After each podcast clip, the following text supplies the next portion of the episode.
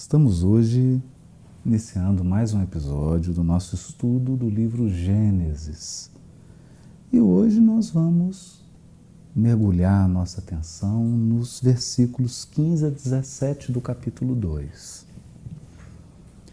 Embora esse trecho contenha um versículo que nós já estudamos aqui, que é a proibição do ser humano, do homem, do Adão, de comer da árvore do conhecimento do bem e do mal, porque ele deveria morrer se o fizesse, nós vamos sair um pouco dessa parte e vamos ficar com uma outra, porque em episódio anterior nós já comentamos sobre a árvore de vidas, a árvore do conhecimento do bem e do mal, e sobre o teor dessa proibição de se comer do fruto da árvore do conhecimento do bem e do mal.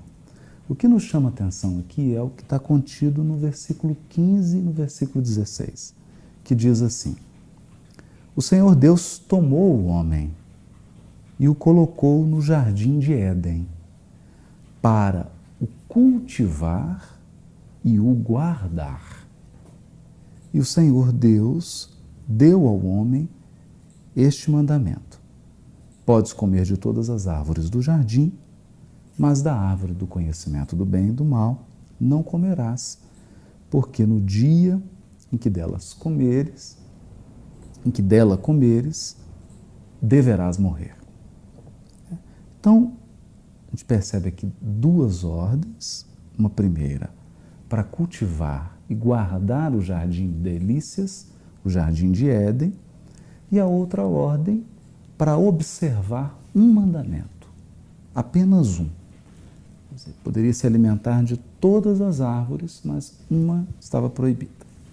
E é sobre isso aqui que nós vamos nos deter. A tradição do povo hebreu é, conseguiu extrair desse versículo aqui, desse mandamento de cultivar e guardar o jardim de Éden, ela extraiu uma interpretação muito interessante e a gente vai entender hoje o fundamento disso, quer dizer, de onde que tiraram o alicerce que possibilita interpretar esse jardim de uma maneira inusitada. Bom, a palavra jardim em hebraico, quer dizer, uma das palavras para jardim é pardes. E essa, essa palavra pardes né? Ela pode ser, se você pegar as consoantes, isso é interessante porque o hebraico é essencialmente formado de consoantes, né? aqui no caso, é, quatro consoantes. Se você tomar essas consoantes, elas podem significar, cada uma delas, o início de outras quatro palavras. Né? Então, o P aí seria o Peshat, o R, o Remetz, o D, Darash ou Derash, e o S seria o Sod. O que, que significa isso? Na tradição judaica, Peshat, Remetz, Darash e Sod são os quatro níveis de interpretação da Torá. A Torá é entendida como a lei divina revelada no Sinai a Moisés, Lembrando que na compreensão hebraica, Torá não se restringe ao texto escrito. Quer dizer, há uma Torá oral, que é maior, que é um oceano, e há um arquipélago, uma ilha, que é o texto escrito. Então, o texto escrito é sempre a ponta do iceberg e por baixo, muito mais amplo, englobando o texto escrito informando o texto escrito, inspirando o texto escrito, estaria a oralidade, a tradição oral. É, o Deus vivo, é, o Deus imanente e atuante, revelando a sua lei divina. Então, isso é importante, esse conceito de Torá, porque senão a gente vai é, cometer um erro muito grave de acreditar que Torá é igual Bíblia. Não tem não é. Não é? Não é. A Bíblia, o Velho Testamento especialmente, é apenas uma manifestação mínima e concreta da Torá, que é revelação divina. E aqui é importante também que, para nós que estamos no paradigma do Espiritismo, a Torá ela é tríplice. Porque se nós formos nas fontes da tradição judaica e entendemos a Torá como revelação divina, para nós, nós aprendemos isso no primeiro capítulo do Evangelho segundo o Espiritismo, a revelação se deu é, num, em três tempos. Então nós tivemos um primeiro momento da revelação, ou os alicerces da revelação religiosa, monoteísta, que estão aqui em parte retratados no Velho Testamento, em parte, porque temos que considerar, como está lá no Evangelho segundo o Espiritismo, na né? primeira mensagem do espírito israelita, ele deixa isso bem claro, né? A primeira revelação não é só o texto do Velho Testamento, ela é também a vida do povo hebreu. Tudo que ele passou, tudo que ele sofreu, tudo que ele exemplificou, tudo que ele aprendeu, todos os erros por ele cometidos. Né? Tudo isso é revelação. Né? E aí nós temos um segundo momento que é o momento crucial com a vinda do Cristo. E aí a, a Torá é completada, ela é cumprida ou preenchida. E depois nós temos um terceiro momento em que ela é esclarecida. É? No terceiro momento da revelação divina, que é o Consolador prometido. É. Então, quando nós falamos aqui do aspecto da Torá, nós estamos com essa visão aqui inusitada, eu sei, muitos vão ficar surpreendidos com isso, mas é preciso que a gente comece agora a sair do leite de peito e começar a tratar alguns alimentos mais sólidos, né? Então, Torá, revelação, tem esse sentido amplo, é? em que o texto é um aspecto mínimo, mínimo tanto o texto da primeira revelação, quanto da segunda, quanto da terceira. Isso é importante que seja dito. Embora o texto integre a Torá e seja parte fundamental. É? E é um guia seguro, é um marcador seguro para a gente acessar os aspectos não escritos da revelação. Então, isso é importante que seja dito. Mas por que nós estamos dizendo isso? Porque Há uma ligação na tradição hebraica do jardim de Éden com a revelação divina. Então, o jardim que precisa ser cultivado e guardado seria a Torá. Então, como é que eles tiram isso? Quer dizer, qual que é o fundamento para dar um voo desse? Né? Um voo tão grande desse? Então vamos lá. Primeira coisa é esse, essa brincadeira com as letras. Né? Pardes, jardim, gerando Pechat, Remetz, Darash, Sod. O que, que é isso? A visão de interpretação de texto do povo hebreu é completamente diferente da tradição católica e, e da reforma protestante. Então a gente precisa quase que é, desligar dessa tradição para entender os aspectos aqui da hermenêutica do povo hebreu. Então, o que, que eles entendem por Peshat? Peshat é o sentido literal, literal. Mas não é literal no sentido de ao pé da letra. É literal no sentido literário. É, no sentido de que, se o texto diz que Deus deu uma ordem para que o jardim fosse cultivado e guardado, eu não posso vir aqui dizer que Deus ordenou para o jardim ser deixado. Porque aí eu estou contrariando o texto, o aspecto literário do texto. É? Eu vou dar um exemplo aqui, sutil, mas de certo modo crítico também, bastante crítico. Então, se o texto diz que Jesus subiu ao Monte Tabor e duas pessoas apareceram para ele. Duas. Moisés e Elias. Não dá para eu chegar aqui e fazer uma interpretação de que era uma ilusão de ótica, que era um só espírito que se bipartiu. Por quê? Porque aí eu estou reescrevendo um outro texto. Eu saí da esfera interpretativa e entrei numa esfera de criação. Eu estou criando revelação minha. Eu saí do texto. É, então, olha que sério isso. É, então, eu posso interpretar, mas eu não posso assassinar o texto. É. Não que eles sejam ingênuos de acreditar que o texto, o texto às vezes é incompleto, o texto às vezes tem contradições ou incorreções. Tem. Como é que eles fazem isso? Eles vão procurar integrar isso com o próprio texto. Então, através do próprio texto, eles vão integrar e corrigir, mas nunca trazendo um elemento completamente alienígena, né? miraculoso, milagroso, surreal, não é? para a interpretação. Ou seja, qual que é o cuidado aqui? Nós adoramos Salvador Dali, mas Salvador Dali na interpretação bíblica não dá. Né? Não, não tem jeito. Não dá. Então, o sentido pechat é o sentido literário. Ele é a base. A base é o texto.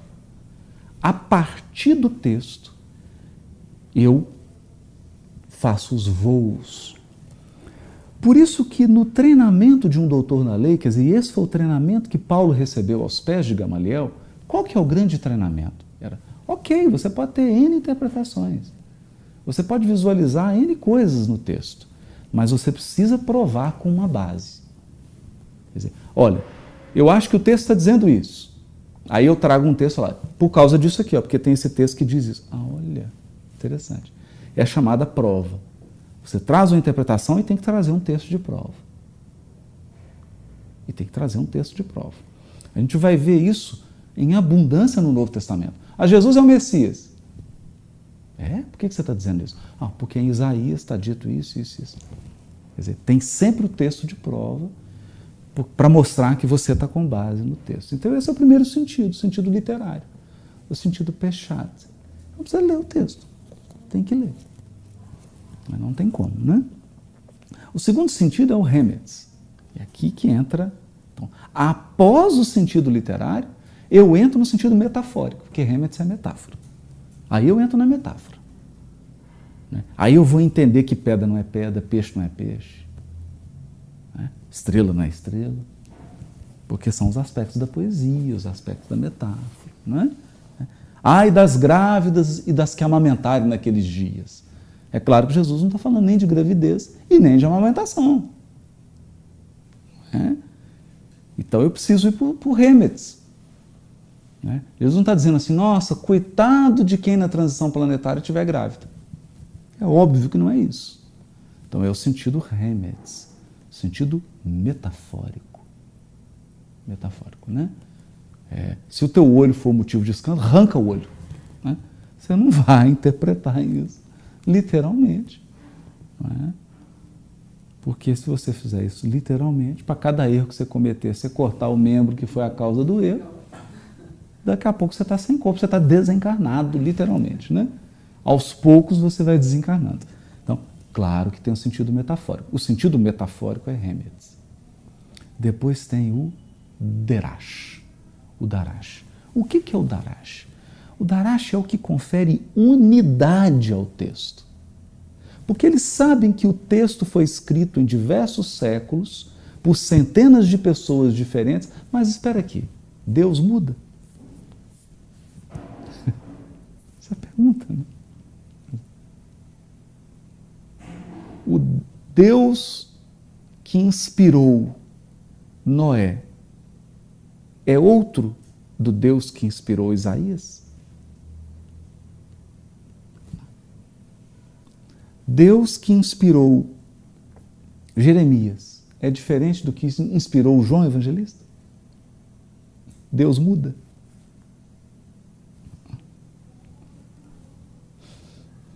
É? Então, o que é revelação? O que é revelar? Deus se mostra. Ele se mostra. Ao longo dos séculos, ele vai se mostrando, se desvendando mas ele é imutável. Então o Darash é a arte, e essa era a arte mais difícil né, que, que Paulo, por exemplo, teve que aprender com Gamaliel, que é os grandes mestres né, sabiam isso, que é a arte de reunir textos. É? Então você reúne textos, junta para alcançar uma compreensão que a leitura separada dos textos não te dá. Olha que interessante. Então, se você lê os textos separados, você tem uma compreensão, mas quando você os reúne, você tem uma outra compreensão, que vem da reunião que você fez, que era chamado de colar de pérolas. Então, é uma coisa interessantíssima, porque no prefácio do Caminho, Verdade e Vida, Emmanuel fala disso, que ele ia fazer um colar de pérolas. E se você lê o Caminho, Verdade e Vida, todas as passagens que Emmanuel comentou, se você lê o livro inteiro, você tem uma compreensão do Evangelho que é mais ampla do que se você lê cada mensagem separadamente. Então, a compreensão que eu tenho em uma mensagem é diferente da que eu tenho da leitura do livro inteiro. Da reunião, num grande colar, de todos aqueles versículos. Então, esse é um terceiro nível, muito sofisticado, né? porque você começa a fazer conexões. Esse é o Deracho. E ainda tem um outro, esse ainda não é o último. O último nível, que era o Sod, era o nível mais místico, mais espiritual. É? Ele quase que se desligava dos aspectos históricos e geográficos e começava a adentrar nas questões do espírito imortal, das realidades transcendentes do espírito. Esse é o nível Sod. É. E a gente vê, por exemplo, tem uma passagem que eu me recordo aqui, em que Emmanuel faz uma interpretação sod. Né? Ele comenta na carta de Paulo a Timóteo, quando Paulo é, escreve assim para Timóteo: procura vir antes do inverno. E aí ele faz uma interpretação é, que nós devemos buscar a espiritualidade antes do inverno da velhice, antes do inverno do fim das possibilidades, do fim das oportunidades, quando as oportunidades já estão chegando no seu momento final, que a gente evitasse o aproveitamento nesse momento, deixasse para a última hora. É claro que essa é uma interpretação sódia, né? porque ele transcendeu, e ele comenta, ele já começa dizendo isso, né? que, que embora a mensagem tenha um contexto, Paulo escreveu para Timóteo, falou, vem antes do inverno, porque no navio no inverno, no Mediterrâneo, navegava com extremo risco, né? as navegações eram encerradas, ok, mas aí já está transcendendo. Então esse é um nível Sod. Se você junta isso, Pechat, Remet, Darash e Sod, você tem paz, que é o jardim. E agora vem uma interpretação Sod. Cultivar o jardim é aprimorar-se nessa atitude de se aproximar e compreender a revelação divina. O ato de ouvir, ouvir, ver, prestar atenção, compreender a revelação divina é cultivar o jardim, é guardar o jardim. Mas com base em que eles dizem isso? Como é que eles conseguem fazer isso? Bom, então vamos lá. Eles vão citar um texto. Por que, que eles conseguem dar esse voo? Tem que ter uma base, tem que ter um, uma, uma pista de decolagem. Qual que é a pista de decolagem? Provérbios, capítulo 3. Provérbios, capítulo 3 começa assim: Meu filho, não esqueças não, essa tradução não está boa. Essa tradução é o problema das traduções. Né? Tradução livre da Bíblia de Jerusalém, eu vou ler outro, vou ler da Bíblia do Peregrino.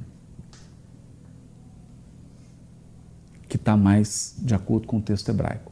Filho meu, não esqueças minha instrução. Conserva em tua memória meus preceitos porque te darão muitos dias, anos de vida e prosperidade. É... Aqui tem uma coisa curiosa, porque essas duas palavrinhas, instrução ou ordem e preceito, mandamento e preceito, né? o texto hebraico está tá, tá, tá dizendo sobre isso, né? É, mandamento e preceito, ou melhor, né? É, eu não gostei nem dessa tradução. Vou pegar o texto em hebraico aqui. Ele diz assim: Filho meu, não esqueças a Torá de tua mãe, e nem percas da memória as mitzvot de teu pai. Olha que interessante isso. Esse é o original hebraico. Vão aparecer as palavras Torá e mitzvot. Por que Torá? Torá em hebraico. Acreditem se quiser. Estou falando aqui de revelação, de lei, né? quando aparece lá em Mateus, né? a lei e os profetas, né? a Torá e os profetas. Mas Torá, o sentido básico de Torá em hebraico é ensinamento, instrução.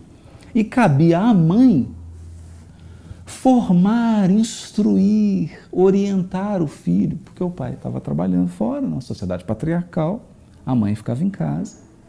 Então ela que orientava, ela que dava a formação, era a Torá.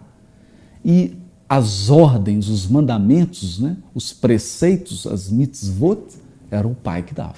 Então o pai era a lei, bem freudiano, né? O pai é a lei, o limite, as ordenanças e a mãe a formação, a instrução. Então, o curioso, por que, que isso aqui é uma pista de pouso?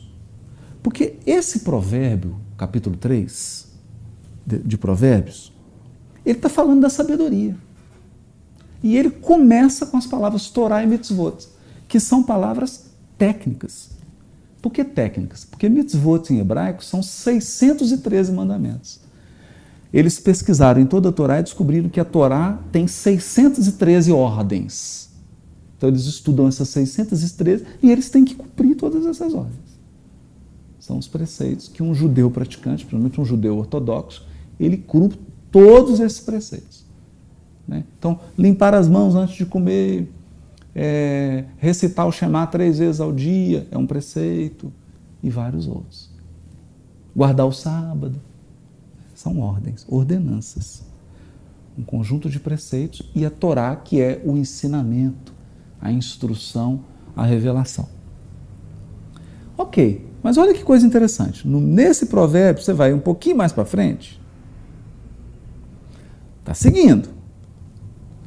No versículo 13, o provérbio diz assim: Feliz o homem que alcança sabedoria ou sensatez, prudência. O homem que adquire inteligência é mercadoria mais valiosa que a prata, produz mais rendas que o ouro, é mais valiosa que os corais. É... Deixa eu pegar aqui que eu não peguei o texto. Jerusalém mesmo. Lá no 17, ele vai, né, nessa, nessas bem-aventuranças, né, ele vai dizer assim: Feliz o homem que encontrou sabedoria, o homem que alcançou entendimento, é, seus caminhos são deliciosos e os seus filhos são prosperidade. E versículo 18: É árvore de vidas para os que a acolhem e felizes são os que a retêm. Então, citou a árvore da vida, ou árvore de vidas. Então, no mesmo provérbio, começa falando, começa dizendo para você ouvir a Torá e guardar os mandamentos, e depois vai, vai ter uma bem-aventurança para quem fez isso, para quem ouviu a Torá e para quem guardou. E qual que é a bem-aventurança? A árvore da vida. Ele vai encontrar a árvore da vida. Ou árvore de vidas. Pronto. Quem já está estudando aí o Gênesis com a gente, viu a árvore de vida, volta para lá, Pardes, vai entender o quê? Que o jardim de Éden é a Torá. Né? É o ensinamento divino. É a revelação divina. Mas, o que, que significa esse cultivar e guardar a revelação divina? Escrevê-la em livros e fazer bibliotecas? Construir templos de pedras e hierarquias sacerdotais para guardar a revelação? Montar escolas para que as pessoas possam estudar um miudinho? Ou a interpretação? Né? Será que é estritamente isso? Isso é o foco? Ou isso é uma consequência da consequência da consequência? É esse o foco? Então, olha que interessante isso. Por que jardim?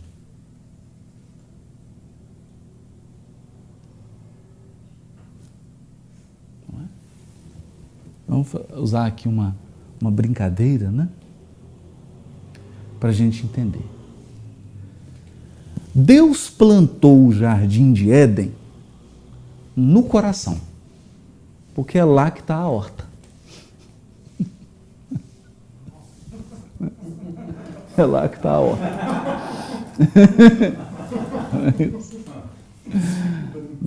Então, é óbvio que esse jardim foi plantado na intimidade do ser.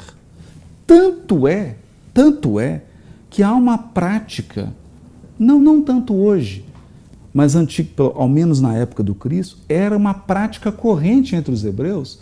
Quando morria um hebreu, eles faziam o mesmo cerimonial de quando um rolo da Torá era queimado. Porque quando o rolo da Torá envelhecia, eles queimavam.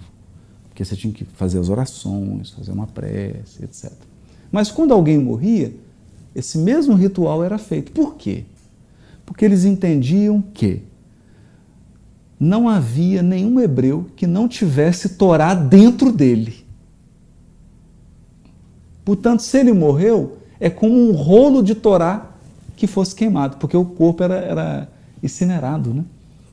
Algumas vezes era incinerado, outras vezes era enrolado e enterrado, né? Ou, ou guardado numa caverna, por exemplo, né? deixar lá em composição. Mas era como se uma, um rolo de Torá queimasse, se extinguisse. Ou seja, a Torá, a revelação divina, ela é viva. Então, era a compreensão de que Torá não é o texto só. A revelação divina não é um texto ela é uma forma de viver. Né? E aí nós vamos encontrar Paulo dizendo assim: cartas vivas do Evangelho. É o mesmo conceito. Quer dizer, não inventou isso, ele buscou na tradição e aplicou ao Evangelho. Por que, que um, um discípulo verdadeiro é uma carta viva do Evangelho? Porque ele é o texto do Evangelho vivo. Ele age, ele fala, ele ouve, ele se comporta, ele age como que está escrito no Evangelho. Então ele é a concretização da revelação. Está tá ficando profundo, né? Então esse jardim está na intimidade. O jardim a ser cultivado está na intimidade.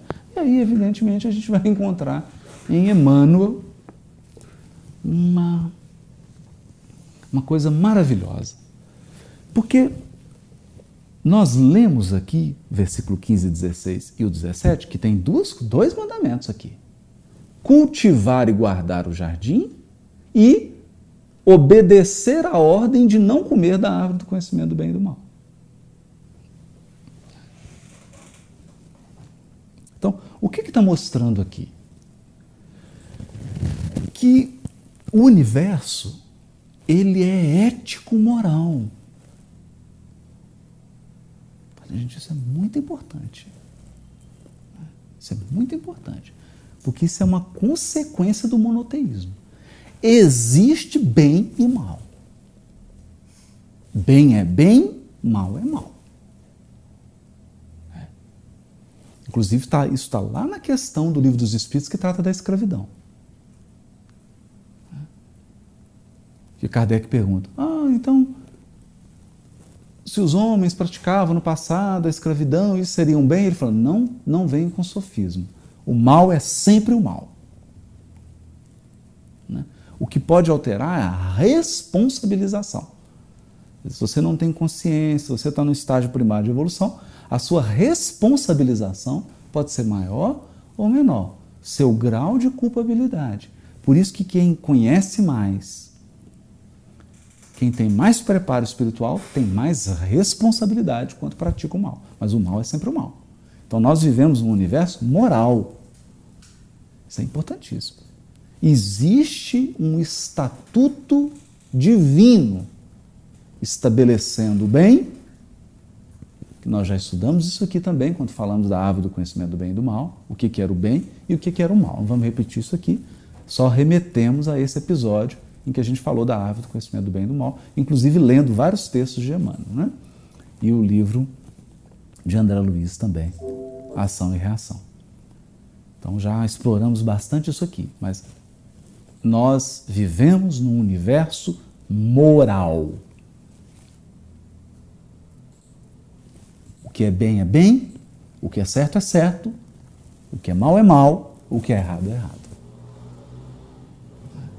Os graus de responsabilização é que variam e a justiça divina está sempre de mãos dadas com a misericórdia, mas mal é mal. Não tem relativismo moral aqui. Não tem. E aí nós vamos encontrar por que, que essas coisas estão unidas.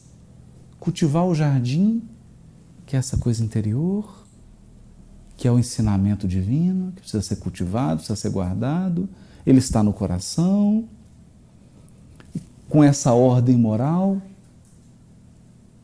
Por que, que isso está tudo junto? Aí vem Emmanuel, no capítulo 126 do livro Palavras de Vida Eterna, é, ele vai comentar a segunda carta a Coríntios, capítulo 7, versículo 2. Um versículo em que Paulo diz assim: Recebei-nos em vossos corações. Interessante. Paulo aqui está falando como um apóstolo, ele fala assim: ó, recebam-nos, recebam a mim, a nós apóstolos, mas em vossos corações. Dizer, é no coração. Né?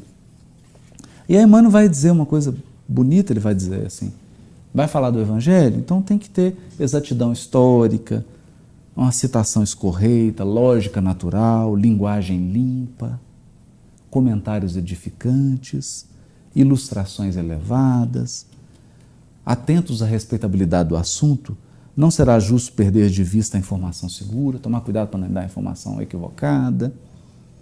A triagem gramatical, utilizar a linguagem correta, a imparcialidade do exame, a conceituação digna, a fim de que impropriedades e sofismas não venham a turvar a fonte viva e pura da verdade que se derrama originariamente do Cristo. Olha isso aqui. Ele está falando do Evangelho. Aí está falando em fonte viva e pura da verdade que se derrama do Cristo. Por quê? Porque o Cristo é o Evangelho para nós. O Evangelho não é o texto escrito. Isso é um pedacinho minúsculo do Evangelho. Os quatro Evangelhos, as cartas de Paulo, são menos de 1% do Evangelho. O Evangelho é o Cristo vivo operante, atuante, governador espiritual do orbe, agindo em mim, em você e no mundo. Então ele, eles, o, o Espírito de Jesus, é a fonte viva da verdade, pura da verdade, né? a fonte pura da verdade e a fonte viva do Evangelho, que se derrama originariamente dele para esclarecimento da humanidade. Olha que bonito. Assim como a revelação divina é a fonte viva e pura da verdade que se derrama de Deus sobre todo o universo. Isso é importante. Por isso que ele é modelo. Por isso que ele é modelo. Porque a obra que Deus fez nele fará em nós. O que foi feito nele se fará em mim, em você. A mesma obra. Por isso ele é modelo. Por isso ele é paradigma. E por isso ele é fonte. Então, tenhamos cuidado. Porque senão nós vamos começar a identificar o evangelho como a Bíblia. Não. A Bíblia são lembretes. O Novo Testamento são lembretes da vida do Cristo. São registros do essencial. Do Cristo vivo e atuante. Então, essa é a primeira observação a ser feita. Né? E aí Emmanuel diz assim: ainda assim, quer dizer, correção intelectual, ok, ainda assim, urge não esquecer que as instruções do Divino Mestre, olha só, ele não falou o Evangelho de Mateus, o Evangelho de Marcos, ele falou as instruções do Divino Mestre, que está vivo em espírito, que está atuando no mundo agora, nesse momento. Né? As instruções do Divino Mestre se nos dirigem, acima de tudo, aos sentimentos. Diligenciando amparar-nos a renovação interior, para que nos ajustemos aos estatutos do bem eterno. Então, olha a construção de Emmanuel. Qual que é o objetivo dos ensinamentos de Jesus? Amparar-nos a renovação interior, ou seja, cultivar e guardar o jardim. Para quê? Para que a gente cumpra a ordem. Qual é a ordem? A ordem de nos ajustarmos aos estatutos do bem eterno. E quais são os estatutos do bem eterno? Não comer da árvore do conhecimento do bem e do mal. Não, é? não criar um sistema de regras seu abandonando os estatutos que são divinos. Já comentamos isso também lá sobre o que é comer da árvore do conhecimento do bem e do mal. Né? Então, quem estiver chegando agora, estiver um pouco perdido, volta para esse episódio anterior para poder acompanhar. Aqui nós estamos dando sequência. Né? Então, os estatutos do bem eterno são de Deus, eles são eternos. Então, eles já existiam antes de nós sermos criados. Então, antes de Deus criar o meu espírito, os estatutos do bem eterno já existiam. Há quanto tempo? Eternamente. É? Eu cheguei e encontrei a casa pronta, ordenada, dirigida. Está tudo pronto. Daí a proibição. Não queira agora criar novos estatutos individuais para regerem o universo. Você não vai dar conta. Então nós temos é que nos ajustar aos estatutos divinos, não criar o nosso. É. Sim, preciso.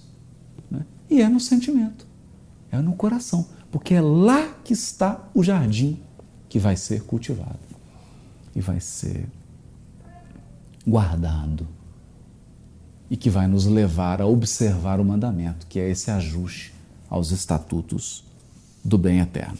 Eis o motivo pelo qual, em todos os serviços da educação evangélica, é importante reflitamos no apontamento feliz do apóstolo Paulo: recebei-nos em vossos corações.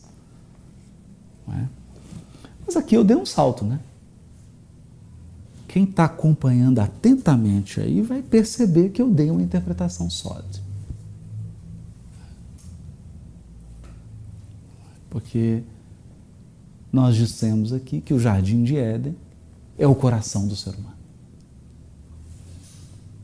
É. Deus plantou o homem no jardim de Éden. Né? Que história é essa? Né? Para que ele cultivasse. Como é que fica isso? Né? De onde que tiramos isso?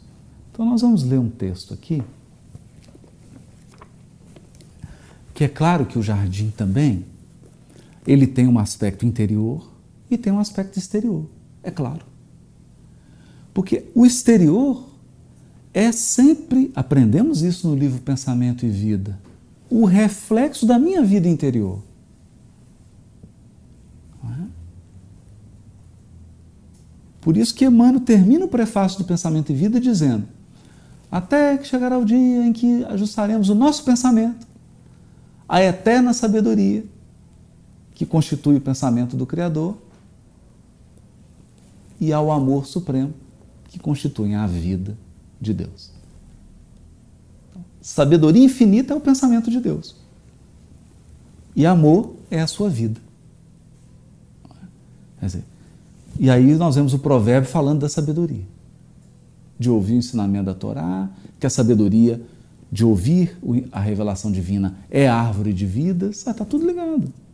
Né? A árvore da vida está em ouvir e observar a revelação divina, nos ajustando aos estatutos do bem eterno. Olha que interessante, é isso. Porque se eu construo aqui dentro, se eu cultivo aqui dentro, a minha vida se transformará no jardim também, que é cultivado. Porque o exterior reflete o meu interior. Como vão as coisas dentro de mim, vão fora. Esse é um ponto fundamental. Fundamental. Por isso que a gente vai vendo o nosso lar e colônias espirituais superiores, tudo é beleza, ordem, harmonia. Por quê? Porque o interior das criaturas é disciplina, ordem, harmonia. Está tudo ajustado. Então, o exterior apenas reflete a harmonia interior. É?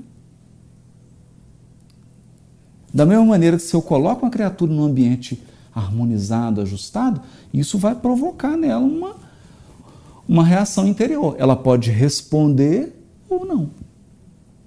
Mas que vai provocar, vai. Ah, então é uma via de mão dupla. Então, quando diz assim, cultiva o jardim, nós podemos pensar também, já lemos esses textos aqui, de que o universo é um condomínio em que nós moramos com Deus. É? Tem uma parte que compete ao Criador, tem uma parte que compete a gente. Cultivar e guardar compete a nós outros. Né? Porque Emmanuel diz muito, muito lindo, diz assim, Deus dá o sol, dá a chuva, dá o vento, dá a terra, dá os nutrientes, dá a semente, mas alguém tem que plantar. Alguém tem que plantar. Então, há um regime de parceria. Ele dá quase tudo quase tudo. Mas uma parte mínima e fundamental nos compete: plantar a semente, cuidar, cultivar, guardar, proteger. É? Então tem esse aspecto. Eu faço isso externamente, mas primordialmente eu faço isso internamente. Faz sentido tudo isso que eu estou dizendo? Vamos ver. Vamos ver se faz. Nós iniciamos aqui fazendo uma afirmação ousada. Para nós, do paradigma espírita, a Torá é a primeira revelação, ou o primeiro aspecto da revelação, o segundo aspecto da revelação com Jesus e o terceiro aspecto com o Consolador prometido. Vamos ver. Bom, no capítulo 6 do Evangelho segundo o Espiritismo, vem quem? O Espírito Verdade. É ele. Paris, 1861. E aí o que, que ele vai dizer? Vamos ver. Agora, você que está acompanhando aí até agora, então lembre, árvore de vidas, jardim, árvore do conhecimento do bem e do mal, padre, junta tudo aí agora. Tudo isso que você acabou de ouvir. Agora eu vou ler a mensagem. E você, enquanto eu estiver lendo, pensa em tudo que você ouviu até agora. E vê se faz sentido. Item 6 do capítulo 6 o capítulo se chama O Cristo Consolador. E aqui quem está falando é o próprio. Venho ensinar e consolar os pobres deserdados. Venho dizer-lhes que elevem a sua resignação ao nível de suas provas. Quanto mais difícil tiver, mais resignado você precisa ficar. Você não, eu, nós. Que chorem. Pode chorar. Pois a dor foi sagrada no jardim das oliveiras.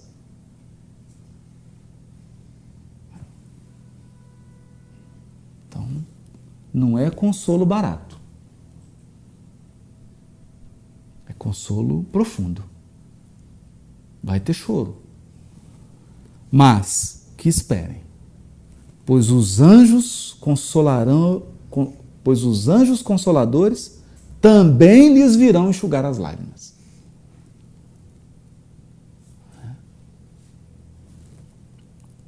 Obreiros, traçai o vosso suco. O que é traçar o suco? arar a terra. Obreiros, ara a terra. Para que você vai arar a terra? Porque ele vai jogar semente, não é isso? Está parecendo isso, não está? Eu estou desconfiando que é.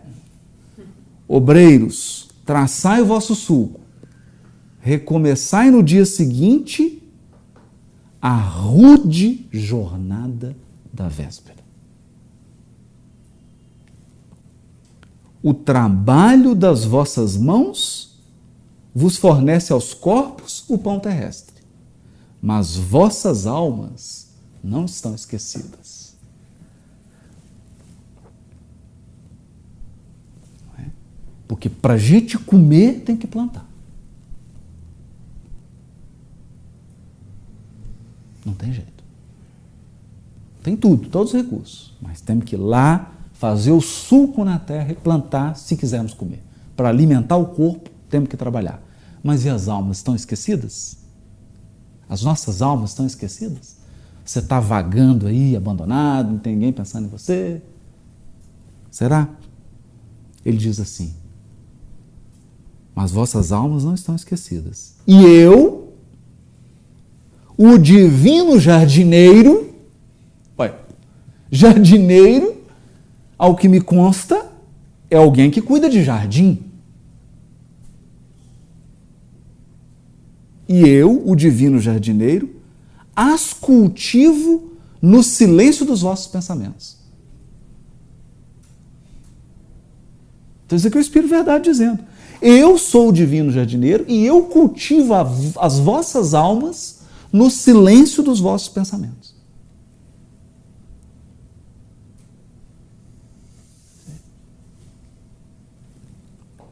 Quando soar a hora do repouso, quando a teia da vida escapar de vossas mãos e vossos olhos se fecharem para a luz, ou seja, desencarnar, sentireis surgir e germinar em vós a minha preciosa semente. É jardim de Éden ou não é? Agora, o que, é interessante aqui? Ele está dizendo que ele é espírito, ele está vivo, ele está atuante e ele está cuidando de cada alma, cultivando-a como um jardim. E quando chegar o momento da desencarnação, é o momento da frutificação.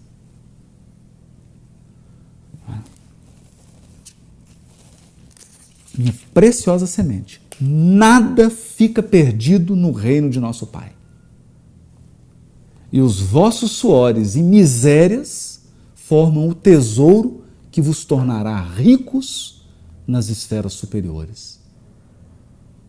Onde a luz substitui as trevas e onde o mais desprovido dentre todos vós será talvez o mais resplandecente.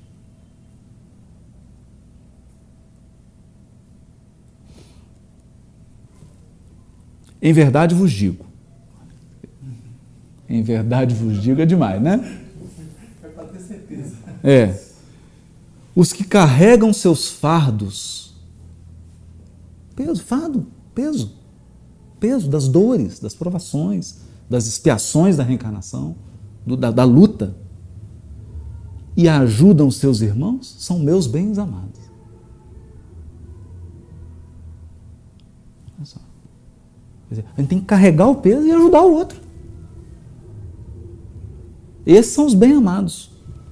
Instruí-vos na preciosa doutrina. Olha, quase provérbio 3. Instruí-vos na preciosa doutrina, que dissipa o erro das revoltas. Ou seja, o Espiritismo vem dissipar o erro da revolta.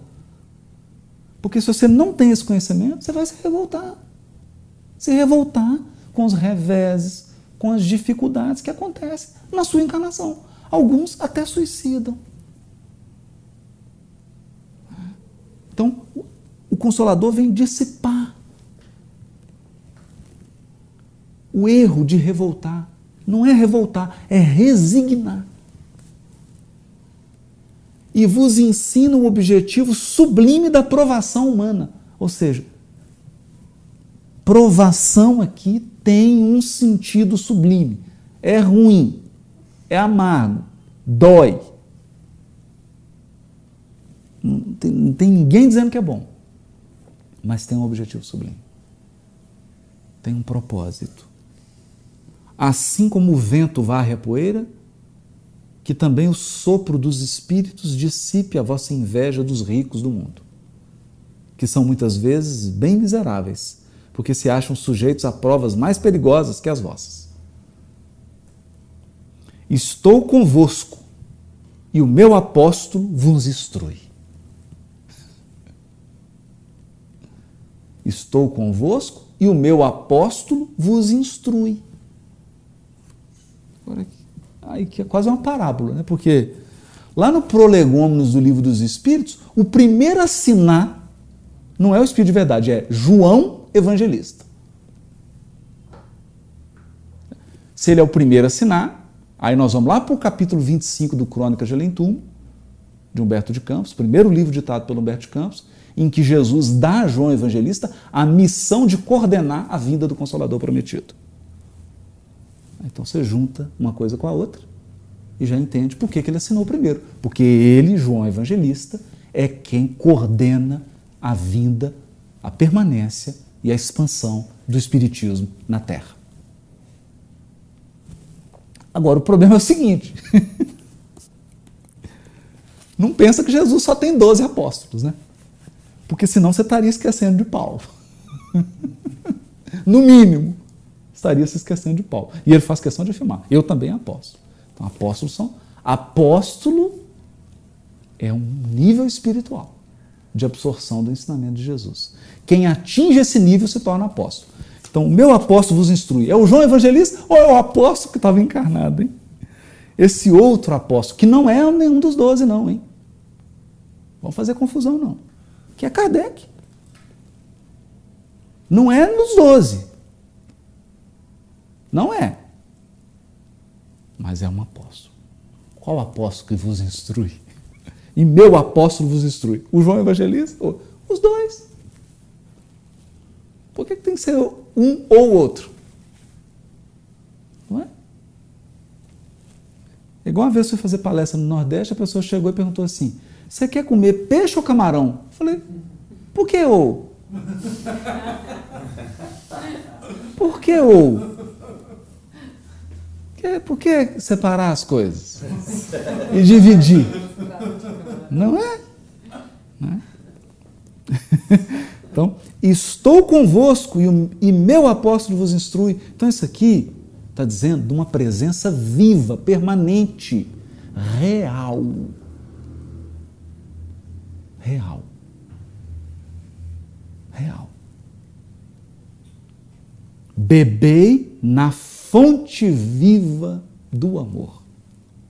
E preparai-vos, cativos da vida, para vos lançar um dia, livres e alegres, no seio daquele que vos criou, fracos para vos tornar perfectíveis, e deseja que modeleis vós mesmos a vossa maleável argila, a fim de serdes os artífices da vossa imortalidade. Por que argila? Adão é feito de quê? O que é Adão? Feito da Adamá. Adamá é, é argila, terra vermelha.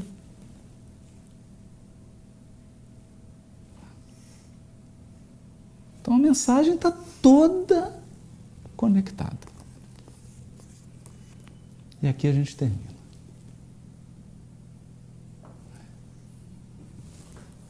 Esperando aí no repouso de hoje, no silêncio, que a gente comece a treinar.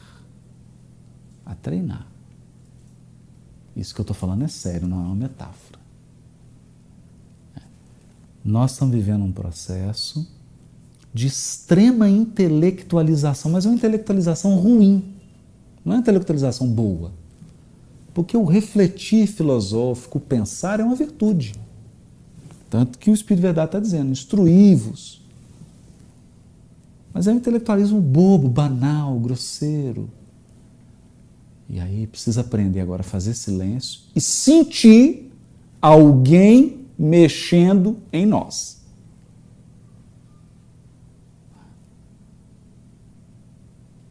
Isso é duro. Porque ele mexe de, nem sempre agradavelmente. Mas tem um jardineiro mexendo dentro de nós. Quem é esse jardineiro? Ele diz aqui. Quem é ele? vivo, no silêncio dos vossos pensamentos. Por quê? Quando você para de pensar. Porque quando a gente está pensando, não deixa ele agir. Né? A nossa multidão de pensamentos atrapalha a ação desse jardineiro que está cultivando o jardim. Né? Você ia falar, João?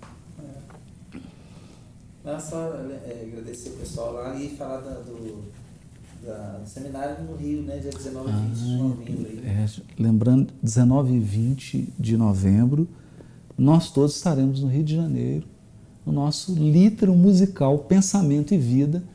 Dessa vez um litro muito diferente, porque é, a, a, proposta do litro musical Pensamento e Vida acabou gerando uma grandiosa obra, que é Morro Alto. Né? Essa mescla de literatura e, e, e, arte musical e poesia. E tem a ver com isso que você falou do sentimento. É, do sentimento. É. Vai ter, vai mexer com isso, né? Vai, vai nos voltar para a terra, né? para o jardim aí, para a gente sentir um pouco as nossas raízes, né? Até num sentido cultural mesmo, né? É, e diferente é. dos outros anos, é, que a gente gravava ao vivo e lançava no futuro, a gente preparou nesse período desse lançamento já no dia, né? Do já, livro, é, é, do livro. Né? Do livro do CD, né? E os materiais que foram feitos no, no Vira C, que foi também parte né, da preparação do Pensamento e Vida, pensamento né? Que foi Vira C sobre o Pensamento Exatamente. Vida. A gente vai levar já material, então vai agradecer o pessoal que já comprou ingresso e... É, já está praticamente quase lotado, né? Queria agradecer os amigos do Rio de Janeiro que deram apoio e a todos que acreditaram nesse projeto né, e que estão comprando o ingresso, alguns saindo de outros estados né, para poderem viajar para o Rio de Janeiro. Mas a gente acredita que lá vai ter um encontro com esse jardineiro aí muito especial. Né? no Cristo é, é, de braços abertos.